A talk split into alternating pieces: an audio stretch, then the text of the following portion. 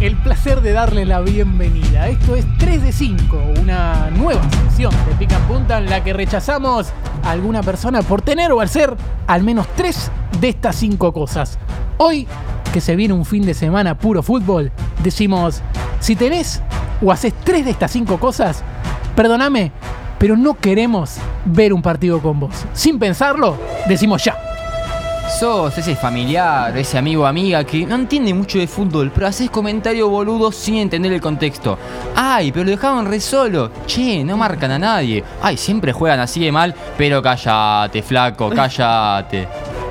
Si ante un gol del equipo rival, sin importar cómo fue, lo primero que haces es echarle la culpa al arquero sin sentido alguno, perdoname, pero ni en pedo me junto con vos. Si yo no quiero, no quisiera ver un partido con vos, si vas a estar callado comiéndote las uñas y no me vas a dejar hacer comentarios boludos. Relajá y disfrutá, No nos rey. podríamos juntar, ¿eh? No, No, no. nunca.